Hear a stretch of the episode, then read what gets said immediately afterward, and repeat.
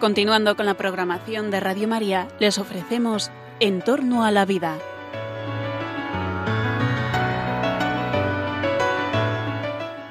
Es un espacio dirigido por José Carlos Avellán y Jesús San Román.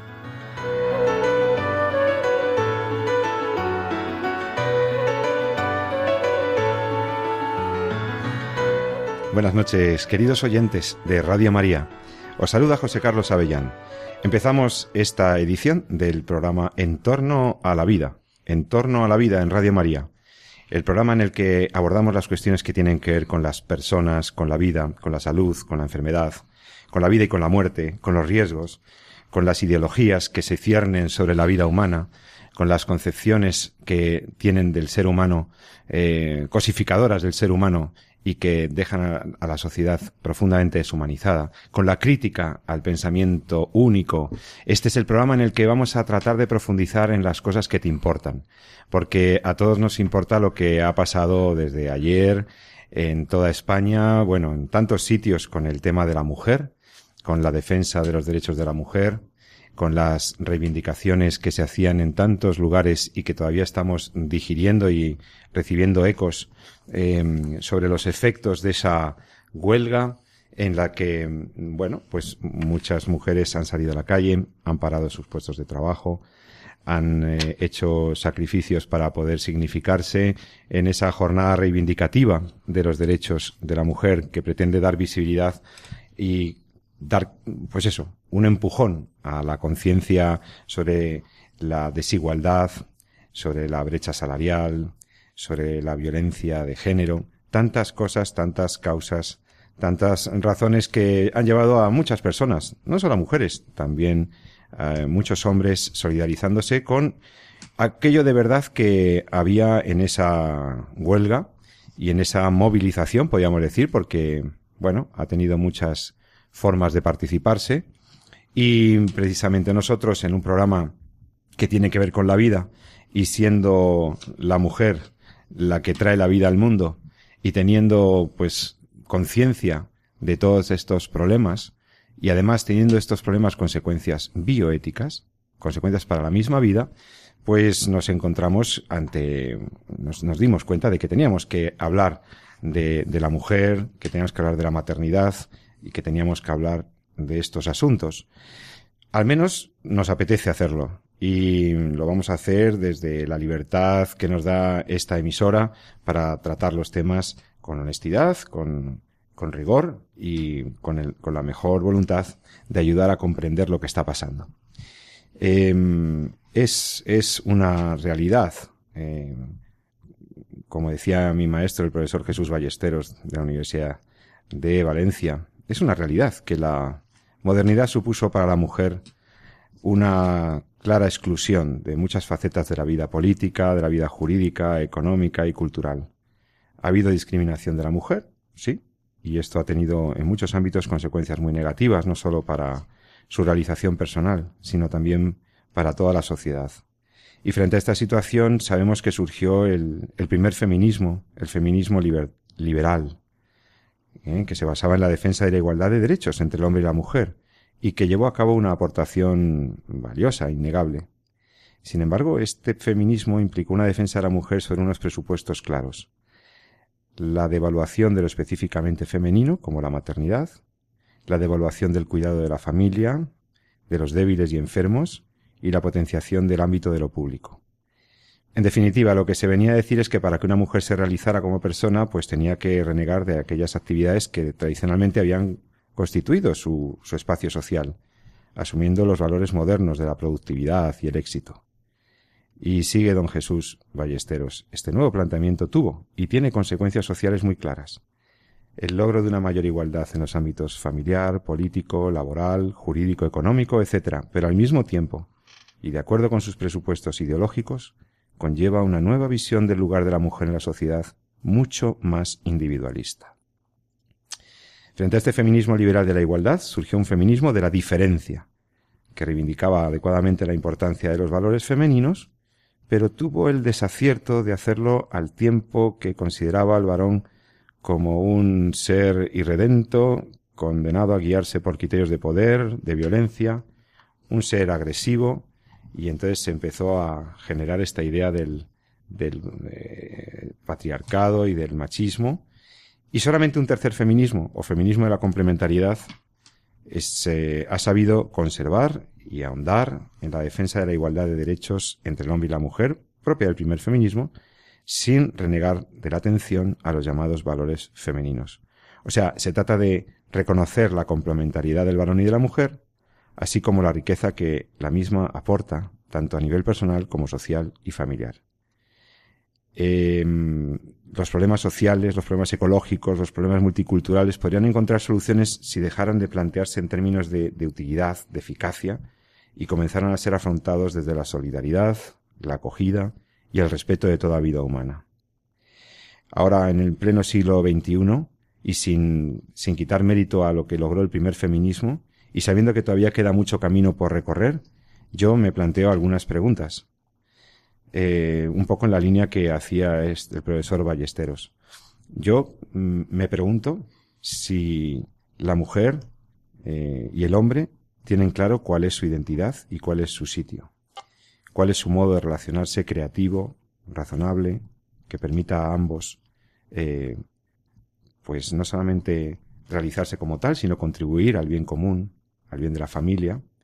No sé si somos conscientes de las consecuencias deletéreas que ha supuesto ese último feminismo radical sobre la concepción de la familia y la protección de la vida humana. No sé si somos conscientes de que esta, esta nueva concepción feminista no sólo desconoce, desconoce la realidad biológica de la mujer, sino que desvaloriza, denosta eh, aspectos que contribuyen a la realización de las personas y de las mujeres en particular, como es la maternidad, por ejemplo. Me gustaría que en este programa de hoy habláramos de la vida desde la perspectiva que le da origen, de la maternidad, del valor que le concedemos a esa maternidad, de lo que significa la nueva cultura anticonceptiva, individualista, que le ha prometido a la mujer el éxito exclusivamente en el desarrollo profesional y laboral. Me gustaría que habláramos sobre las consecuencias que tiene todo esto en la familia, que, diéramos una vuelta a pensar lo que significa la masculinidad, si querríamos, mm, eh, si quieren mis compañeros que me acompañan, que entremos con valentía a tratar las consecuencias que ha tenido esta cultura eh, individualista del feminismo radical sobre tantas otras facetas de la vida social. Me parece primordial. Así que, mm, sin más, vamos a empezar. Empiezo por saludar a mi querido amigo don Jesús San Román, que como todas las noches de los viernes, cada 14 días, está aquí para dar el punto de vista riguroso, prudente y ponderado que le caracteriza como médico. Don Jesús, buenas noches. Buenas noches, Pepe. Encantado, como siempre, de estar aquí. Y, y no lo digo con sorna, lo digo con todo cariño y con toda lealtad. Es que el tío se sonríe como diciendo, lo estás diciendo... Y, no, por amistad, por amistad. No, es que llevamos cinco años haciendo este programa juntos y ya nos vamos conociendo. Pero es que esta noche las fans de una persona que está aquí y los fans que ya va teniendo por, por cientos, eh, está aquí conmigo también con nosotros en los estudios de Radio María en Madrid, la profesora Elena Postigo, profesora de Humanidades, experta en bioética, de la Universidad Francisco de Vitoria, que saben que siempre me están diciendo los oyentes, oye, que venga más la profesora Postigo, que venga más la profesora Postigo. Pues aquí la tienen. Eh, siempre ella, siempre que tiene un hueco, por lo menos una vez al mes, siempre está con nosotros. Buenas noches, Elena. Buenas noches y muchísimas gracias por la invitación. Estoy encantada de estar aquí. Vengo siempre que me lo, me lo pides. A veces no he fallado pero desde luego no lo hago también como vosotros, que ya sois casi una pareja de hecho. ¿eh? Sí, sí, sí, somos una pareja radiofónica de enorme éxito porque dicen que nos oye mucha gente. Bueno, a eso se nota porque la gente nos escribe, porque la gente nos dice, pero bueno, esto es lo, importante es servir al mensaje, mm, al mensaje evangélico, ayudar a, a iluminar juicios, pues prudentes, correctos y racionales sobre las cosas que aquí se tratan, que no son temas fáciles, ¿eh? porque hoy el temita que tenemos hoy, la maternidad, la mujer y la vida, eh, pues es un tema muy que tiene muchas aristas y que ha sido pues un poco como lo que pasó ayer, ¿no? Que nos parece que ayer había muchísimas razones para que las mujeres salieran a la calle, pero que ha habido también mm, cierta ideología y ha habido cierta eh, instrumentalización de la movilización por ciertos sectores políticos. ¿Nos parece que una causa como la de la mujer debía ser una cosa más global y al mismo tiempo eh, con un compromiso mucho más claro por parte de todos, de los hombres y de todos. ¿no? Se hizo una huelga feminista, pero no sé qué valor le otorgáis a esto. ¿Qué, os, primera reacción, qué os ha parecido? No tanto la huelga, sino lo que, lo que subyace a, esta cultura. Bueno, en primer lugar, lo que quiero hacer es felicitar a todas las mujeres por el día de hoy, eh, que inicialmente nace como el Día de la Mujer eh, Trabajadora, día de ayer, perdón. Y mm, pero por otro lado, quiero también mmm, recordar una serie de cosas y creo que efectivamente ha señalado un punto, mmm, Pepe, que creo que es importante, ¿no? Y es que eh, esta huelga en el fondo no está reivindicando el papel de la mujer, sino que lleva en el manifiesto de exposición de motivos de la huelga toda una serie de razones con las que muchas mujeres no nos sentimos identificadas. Es decir, uh -huh. eh, y por hablar muy en concreto, habla del derecho al aborto, habla de ciertas libertades, es decir, se ha convertido en un manifiesto feminista con unas clarísimas connotaciones ideologizadas, políticas, en las que muchas mujeres madres trabajadoras no se han sentido identificadas y de hecho no se han sumado a la huelga. ¿no? Entonces creo que esto ha sido un error por parte de los impulsores de la huelga. Hay que felicitar a todas las mujeres y como decía esta mañana un amigo mío, profesor de filosofía en Milán, ayer decía, eh, hay que felicitar a todas las mujeres y a todos nosotros, porque a todos los hombres, dice, porque somos nacidos de mujer. Y la visión de la mujer, como en su momento dijo San Juan Pablo II, aporta una visión sobre el mundo llena de matices, llena de cariño, llena de alegría, llena de colores, llena de vida, ¿no? Y esto es muy importante, es un motivo de celebración, no su uso distorsionado para causas eh, políticas o ideológicas.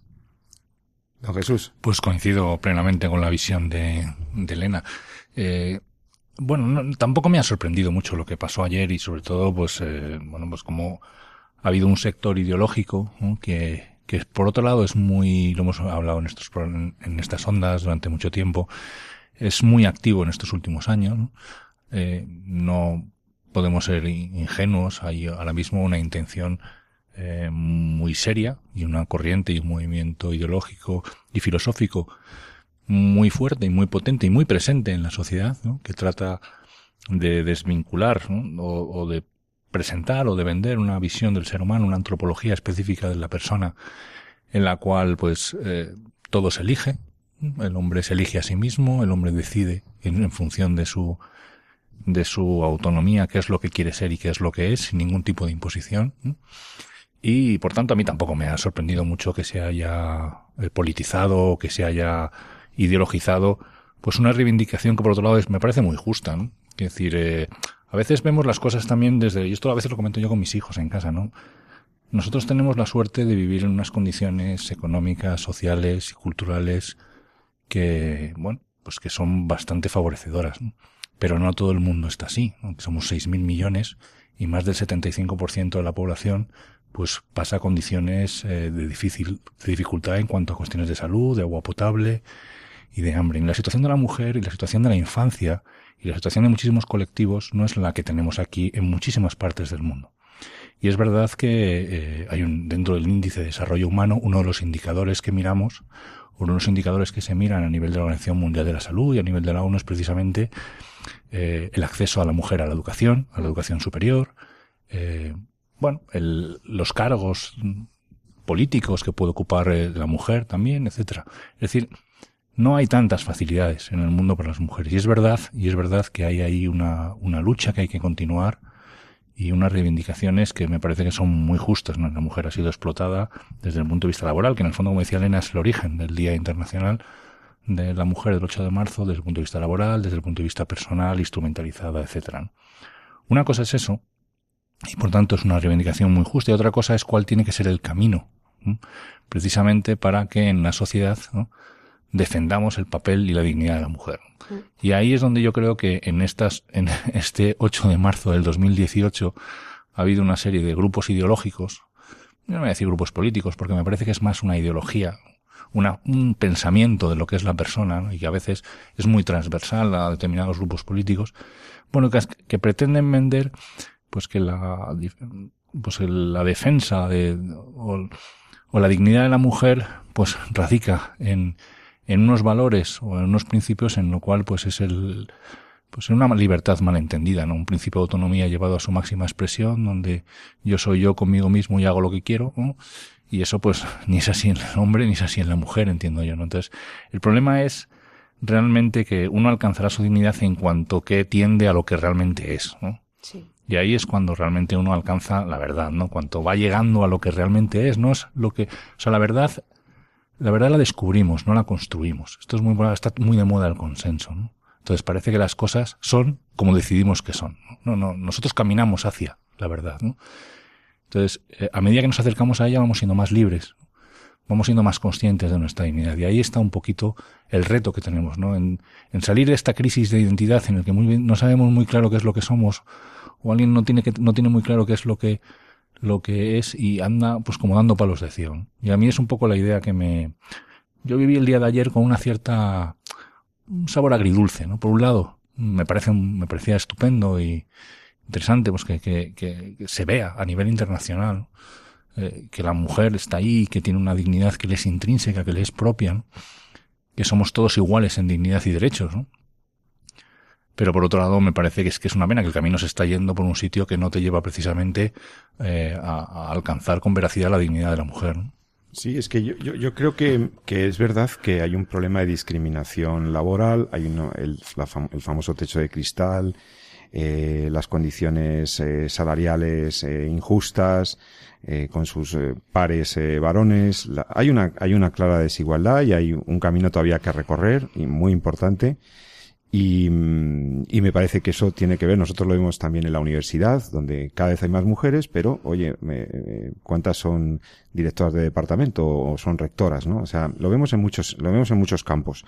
Pero, sin embargo, el mayor problema quizá con el que se enfrenta la mujer, al menos, por ejemplo, en el contorno europeo occidental nuestro en el que nos encontramos, no sea acaso, o al menos en la mayoría de los casos, la peor preparación de la mujer, porque hoy en día ves un montón de, de, de, sectores profesionales donde la mujer ya ocupa un plano y además muy importante, incluso son mayoría, ¿no? Por ejemplo, en la judicatura en España o en el ámbito de la, de la docencia. Ahí son campos en donde... En el sistema sanitario. En ¿no? el sistema sanitario, porque por la misma vocación del cuidado, ¿no? Que, que, que del cual se abomina desde, la, desde también cierto feminismo, pero que realmente la mujer ejerce con, con extraordinaria frecuencia y dignidad. No, yo creo que el, el problema no sería tanto la, la, peor preparación de la mujer o que hoy por hoy no, pues la que quiere va a la universidad, es decir, sino los prejuicios que tenemos contra dos elementos que me parecen clave en este problema, que es el tema de la maternidad y el tema de la conciliación de la vida familiar y laboral, que está directamente unido con el ejercicio del derecho a la maternidad y con la...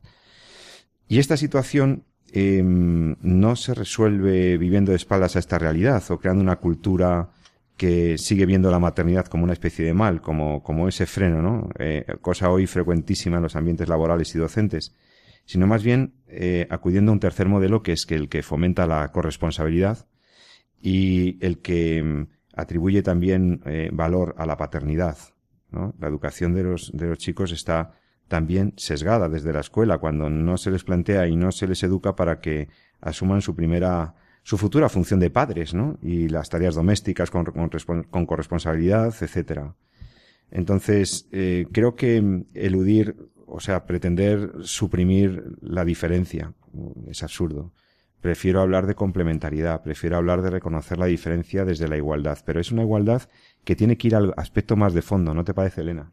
Sí, completamente de acuerdo. Eh, esa igualdad se basa, en última instancia, en una igualdad ontológica, entendiendo por ontológica para aquellos de nuestros oyentes que quizás perdón, no están familiarizados con términos filosóficos, quiere decir lo que es propio de un ser. En esto lo que queremos decir es que ser hombre y ser mujer son distintas formas de ser, ¿eh? persona, pero que en el fondo tienen las dos igual e idéntico valor, la misma dignidad es decir, el, valor intrínseco. Y por tanto, como bien decía Jesús, si ese es el fundamento, somos iguales ontológicamente, tanto desde una perspectiva, vamos a decir, filosófica, como de una perspectiva, perdón, teológica, no cabe duda, ¿no? Somos hechos a imagen y semejanza de Dios hombre y mujer idénticamente de la misma forma, ¿no? Esto tiene una serie de consecuencias en el plano práctico, en el plano ético, de igualdad, efectivamente, a la hora de ser tratados, de igualdad a la hora de ser eh, eh, remunerados, a la hora de ser y esto, yo aquí me vais a permitir, voy a ser un poco eh, políticamente incorrecta, eh, como se suele decir, porque mm, habéis hablado de la brecha salarial. En estos días es un tema en el que las redes sociales estos días se ha hablado muchísimo, pues fijaos que no he podido encontrar una estadística que demuestre fehacientemente esa brecha salarial. Y lo digo porque yo estaba, eh, digamos, me ha suscitado curiosidad porque yo llevo trabajando muchos años y sé que mis compañeros eh, en el mismo grado profesional que yo ganan idénticamente lo mismo. Es decir, probablemente en ciertas profesiones se dé esa diferencia salarial, pero en otras no se da. Queda por hacer, no cabe duda. Es decir, desde los años 60 a nuestros días ha habido muchísimos pasos, digamos, hacia esa igualdad real. Pero creo también que ha habido muchos logros, muchas cosas positivas y muchas mujeres nos sentimos plenamente reconocidas por los varones. Y aquí quiero mm, dar un salto a otro punto, si me permites, eh, Pepe.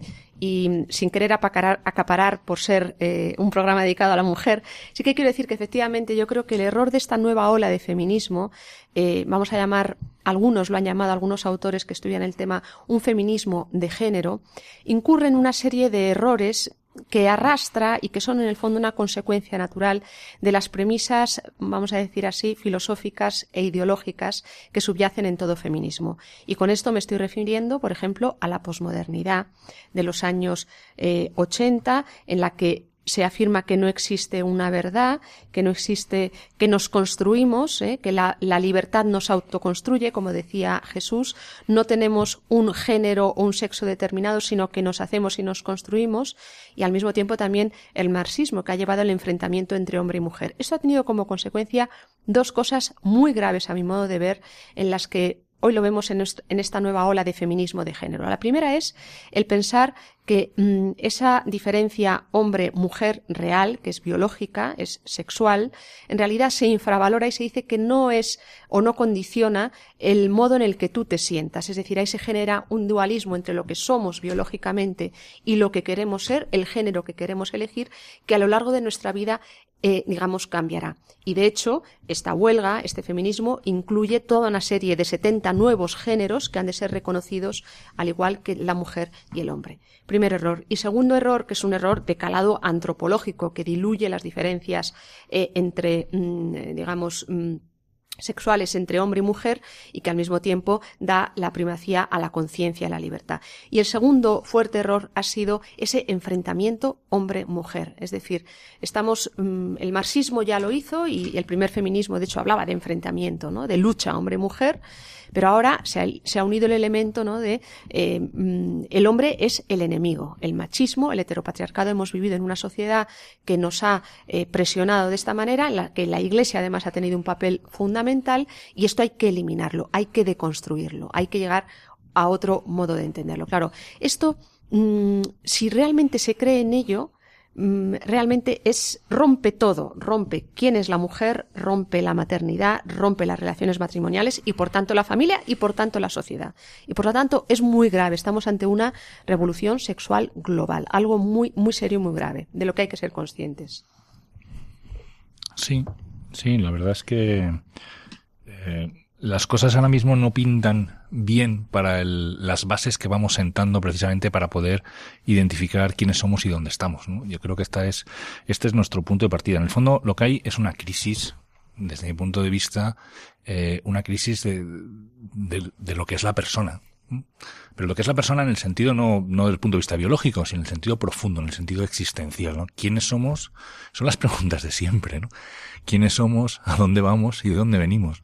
Entonces, hoy por hoy, eh, pues parece que, que, que, bueno, hemos perdido esas referencias en ese afán de eh, hacerlo todo eh, eminentemente científico, donde todo sea empírico, todo sea demostrable, todo sea eh, testable y por tanto nada esté ligado a cuestiones eh, fundamentalmente trascendentes o espirituales. ¿no? Y en ese sentido, pues hemos perdido nuestras grandes referencias. Por tanto, pues no es de extrañar que el hombre, el, el varón, no sepa lo que es ser varón y no es de extrañar que la mujer no sepa lo que es ser mujer. En el fondo no sabemos ni los varones lo que somos nosotros, ni lo que son nuestras nuestras mujeres, ni las mujeres lo que son los varones, lo que son ellas mismas. Es decir, todo el mundo tenemos aquí una crisis de identidad. Es un poco la sensación que a mí me da desde cuando vemos esto. En el fondo, lo que yo vi ayer fue una manifestación más de difundir eh, pues esa filosofía de género en la que estamos todos. De hecho, el manifiesto pues está plagado ¿no? de esa visión del, de, esa visión del hombre, donde no hay nada trascendente, donde todo está al margen de Dios y al margen de, de, esa visión ontológica que decía, que decía Elena. Yo he echado muchísimo de menos, ¿no? Precisamente eh, el hablar de, de que se hablen de esas realidades donde la injusticia con la mujer es patente, ¿no? Como en muchísimos países de, no de quizá tanto de nuestro entorno. Decía Elena con mucha razón, yo trabajo para función pública y por tanto el sueldo no depende de si eres hombre o mujer, depende de lo que marca el BOE establecido como tal, ¿no?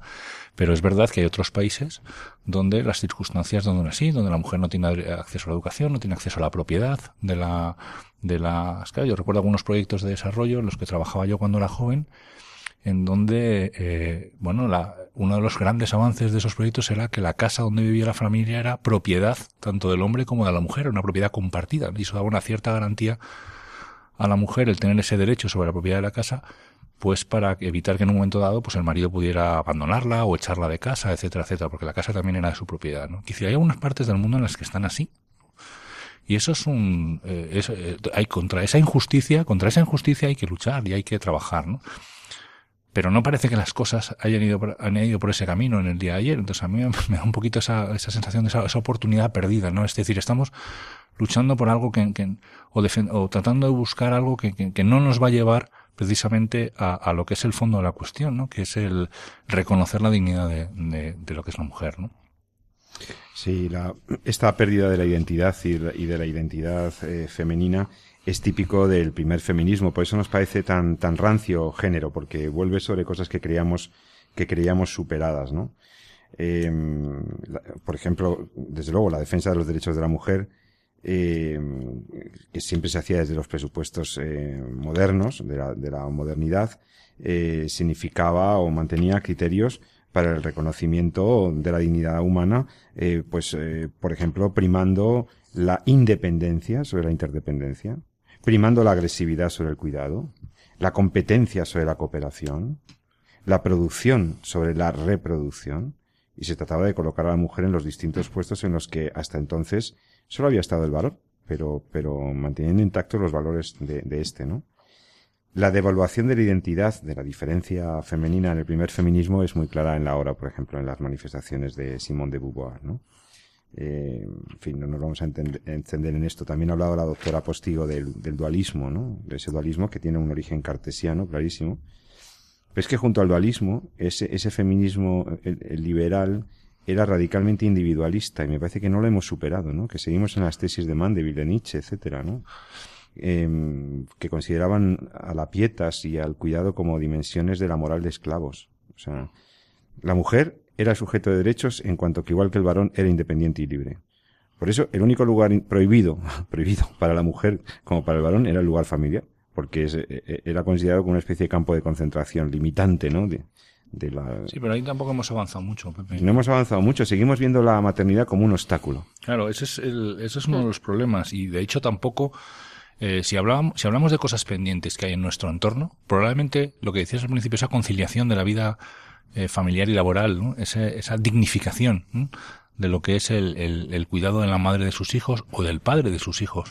¿no? Y, y, y, el que las empresas o que el Estado eh, te lo facilite, te lo permita, es una cosa que está muy pendiente. Es decir, hoy por hoy, el ser padre o madre de familia numerosa, como decíamos antes, eh, puede llegar a ser eh, que perteneces a un grupo un poquito marginal, ¿no? porque eh, muy pocas cosas realmente te ayudan a poder ser padre o madre de familia numerosa. Ahora es verdad que hay una ley que te da algunos descuentos o lo que sea, pero en el día a día, en la vida, en la vida, el, el, el, poder conciliar la educación de tus hijos, el, las salidas de los colegios a unas horas que te permitan ajustarlo a tu vida, a tu trabajo, el tema de las jornadas laborales, eso, eso no es fácil.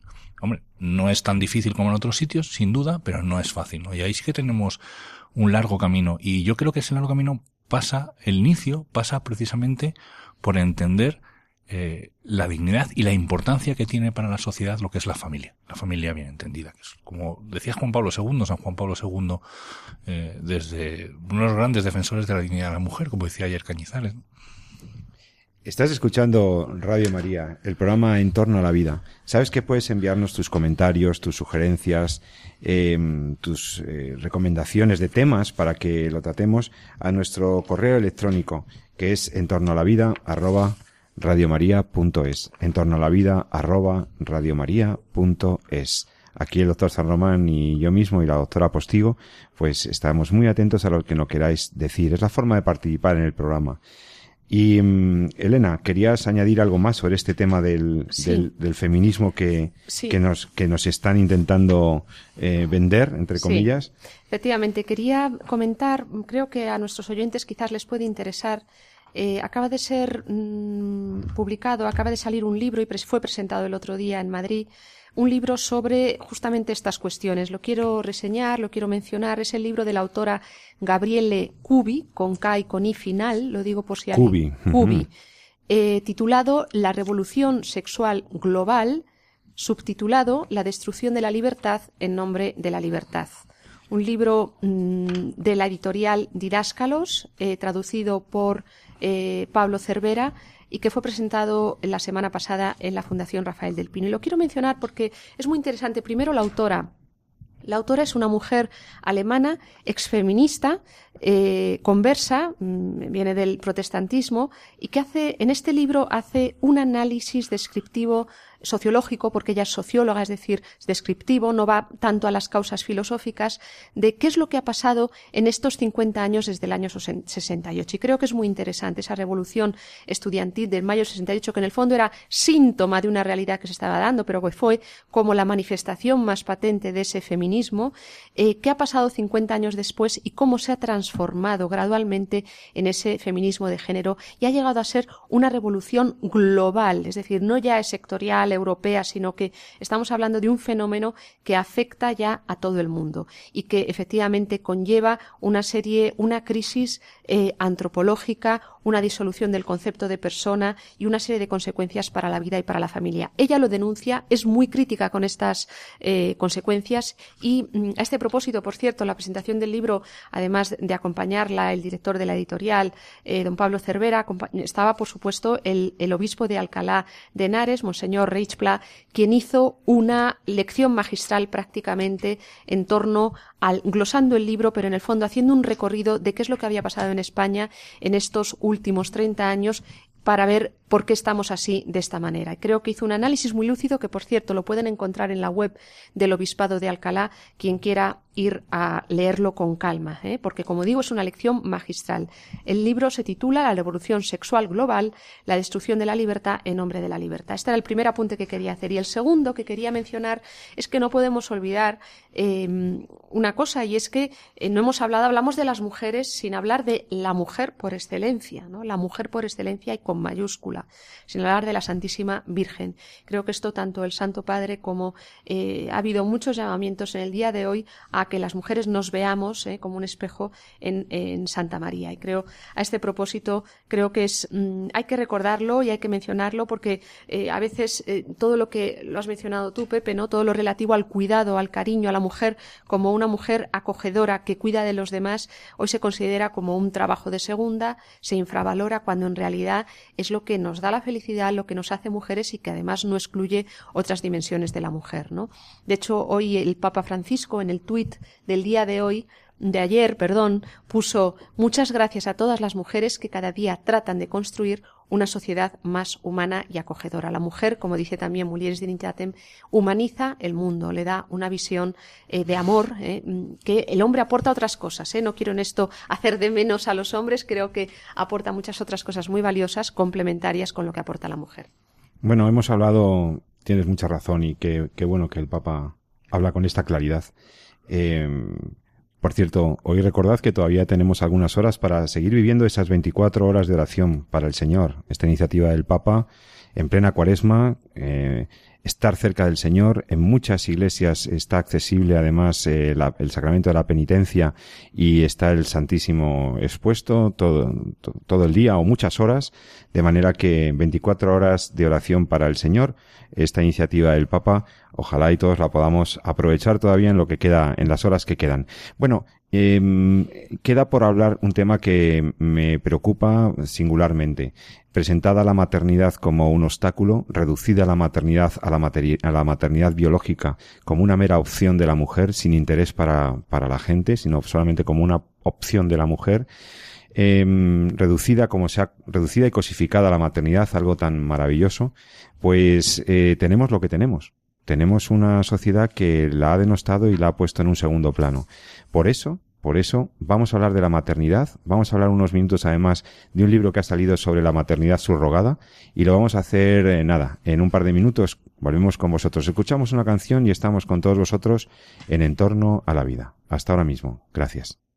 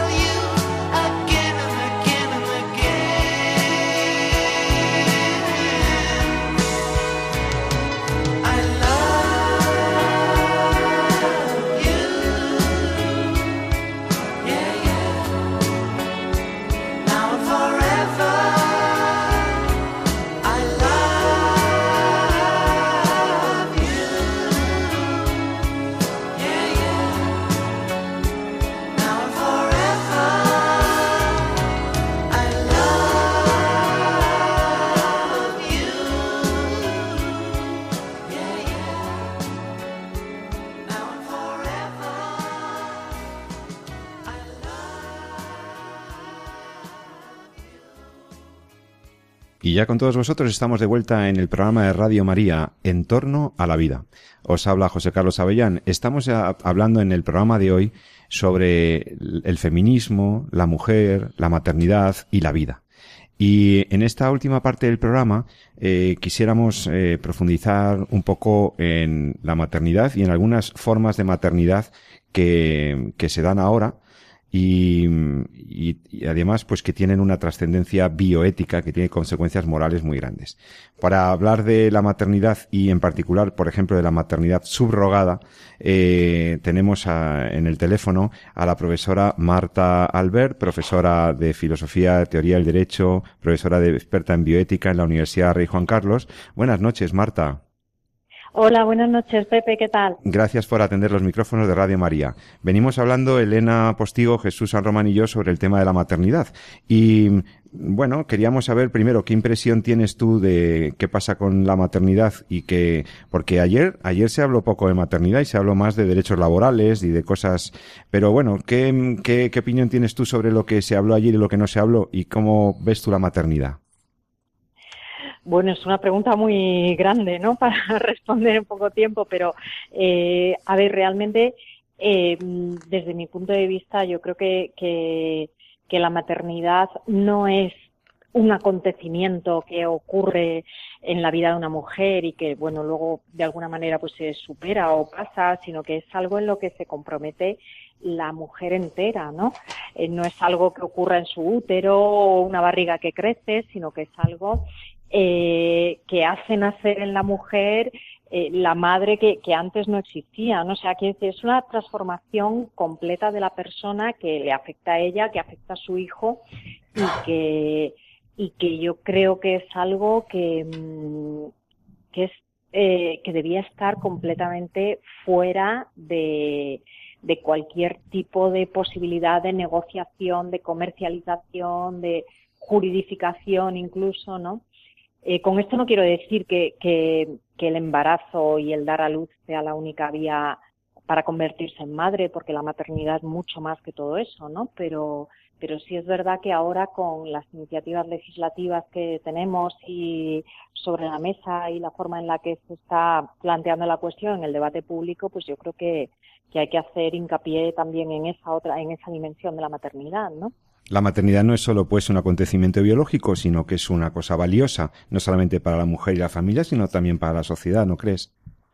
Por supuesto, yo creo que es algo que es que está más allá de, mira, yo sinceramente te digo, eh, tenía muchas, eh, no sé cómo decirte, hay muchas reivindicaciones que yo comparto, ¿no? En todo lo que ocurrió ayer y, pero yo leí el manifiesto y dije, uff, no sé, por ejemplo, huelga de cuidados, ¿no? Se puede una madre, una, una puede ponerse en huelga de ser madre.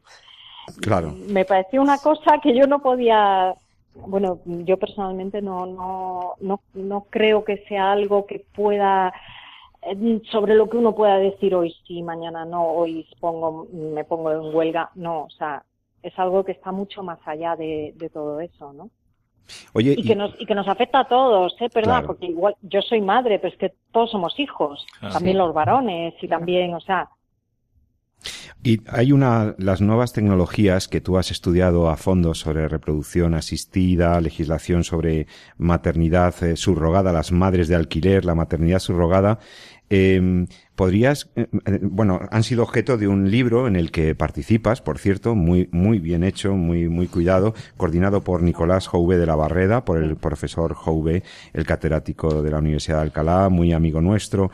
El título es La maternidad subrogada, lo edita Secotia y la editorial Secotia y allí tú tienes también un capítulo muy interesante precisamente sobre la maternidad altruista y la maternidad subrogada. Em, ¿Cómo ves tú la maternidad subrogada y cómo mm, crees que afecta a la visión que tenemos de la maternidad?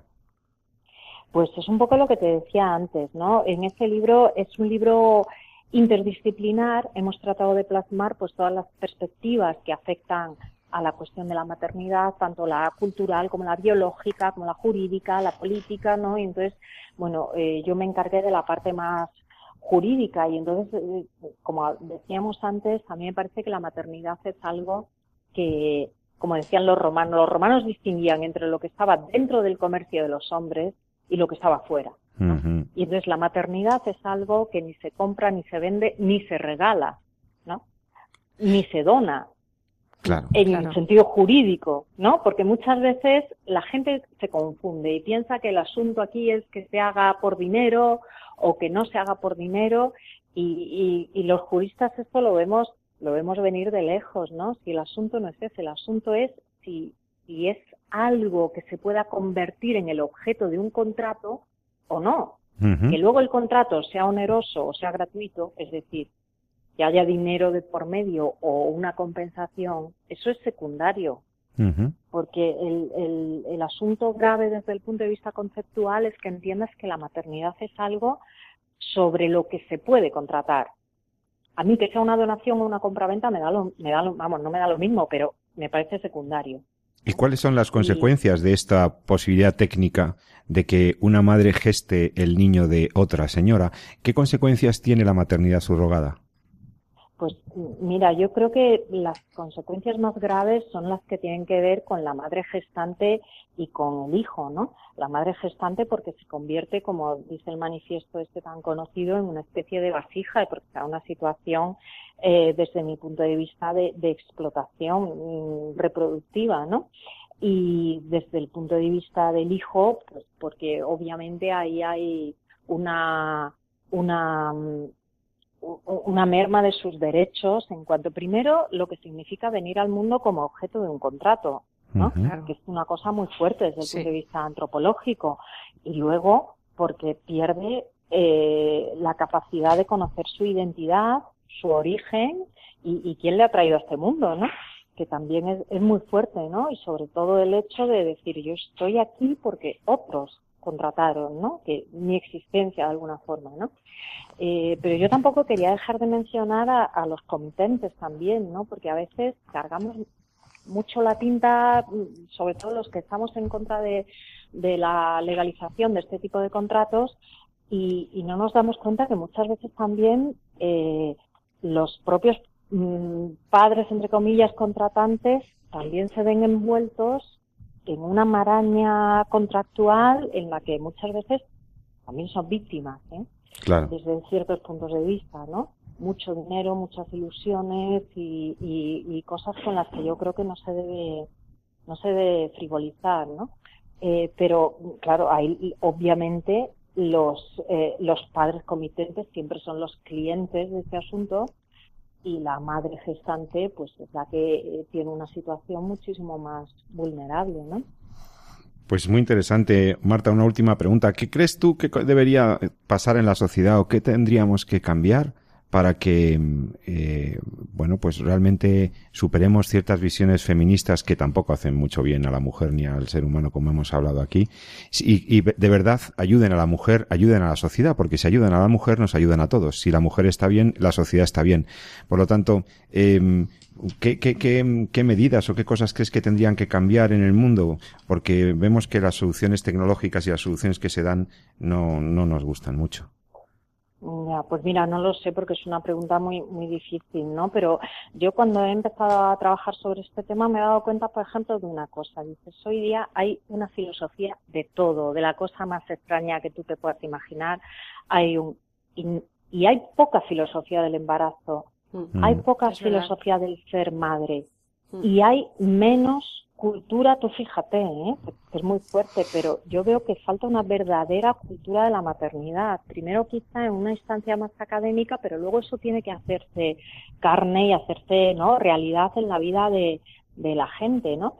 Y, y fíjate que, que una madre, una madre, ¿no? Y más en los países mediterráneos y todo, pero aún así, yo creo que España está mejor que otros países de nuestro entorno cultural, pero creo que nos falta una verdadera cultura de la maternidad a nivel de, de, lo que son las expresiones culturales que hoy día eh, tienen influencia real en la gente joven y en la gente no tan joven, ¿no? Y yo creo que todo eso falta, ¿no? Pues adelante, Marta, esperamos tu libro ¿eh? sobre el tema. Sí, sí. Gracias, Elena. Ya, ya, ya este libro es bueno, este que eres coautora o participas del libro coordinado por Nicolás Jouvé, La maternidad subrogada, ¿qué es y cuáles son sus consecuencias? Que os recomendamos. Ah, yo ya me lo estoy terminando de leer y está francamente bien. Os felicito a los autores y os agradezco mucho esta reflexión interdisciplinar tan completa sobre el problema de la gestación de sustitución, la maternidad subrogada y, y demás. Y por lo tanto, muchas gracias, Marta. Esperamos tenerte muchas veces en este programa de Entorno a la Vida. Marta Albert, profesora de Filosofía, Teoría del Derecho y Bioética en la Universidad Rey Juan Carlos de Madrid. Muchas gracias, Marta. Buenas noches. Gracias, Pepe. Buenas noches. gracias, hasta otra. Bueno, pues eh, se nos ha acabado el tiempo del programa tras esta interesante entrevista sobre la maternidad subrogada y esta publicación, pues hemos llegado al final, a los últimos minutos.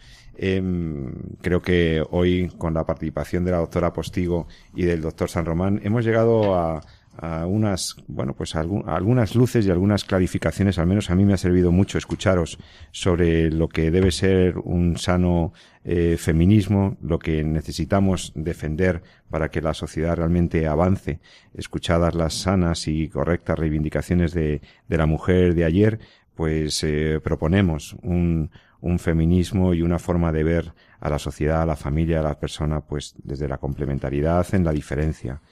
Aprovechamos para dar las gracias a todas las madres del mundo, porque hemos hablado de la maternidad y yo os propongo que dediquemos este programa a, nuestras madres, ¿no? Y, y, en la radio de la Virgen, en la radio de la Madre, pues acojo la propuesta de la doctora Márquez, de, de, la doctora Albert Márquez, Marta, la cultura de la maternidad, que en el fondo es la cultura de la vida. Porque eso de la maternidad subrogada y estas cosas que, que vemos, pues afectan a la dignidad de la mujer y no ayudan al progreso verdadero de las personas.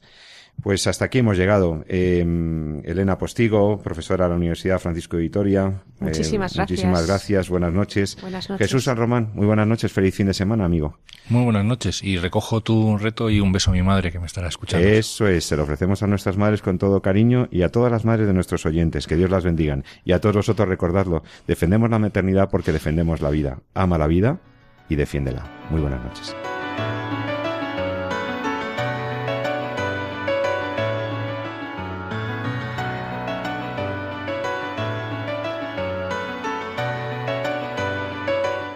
Han escuchado En torno a la vida con José Carlos Avellán y Jesús San Román.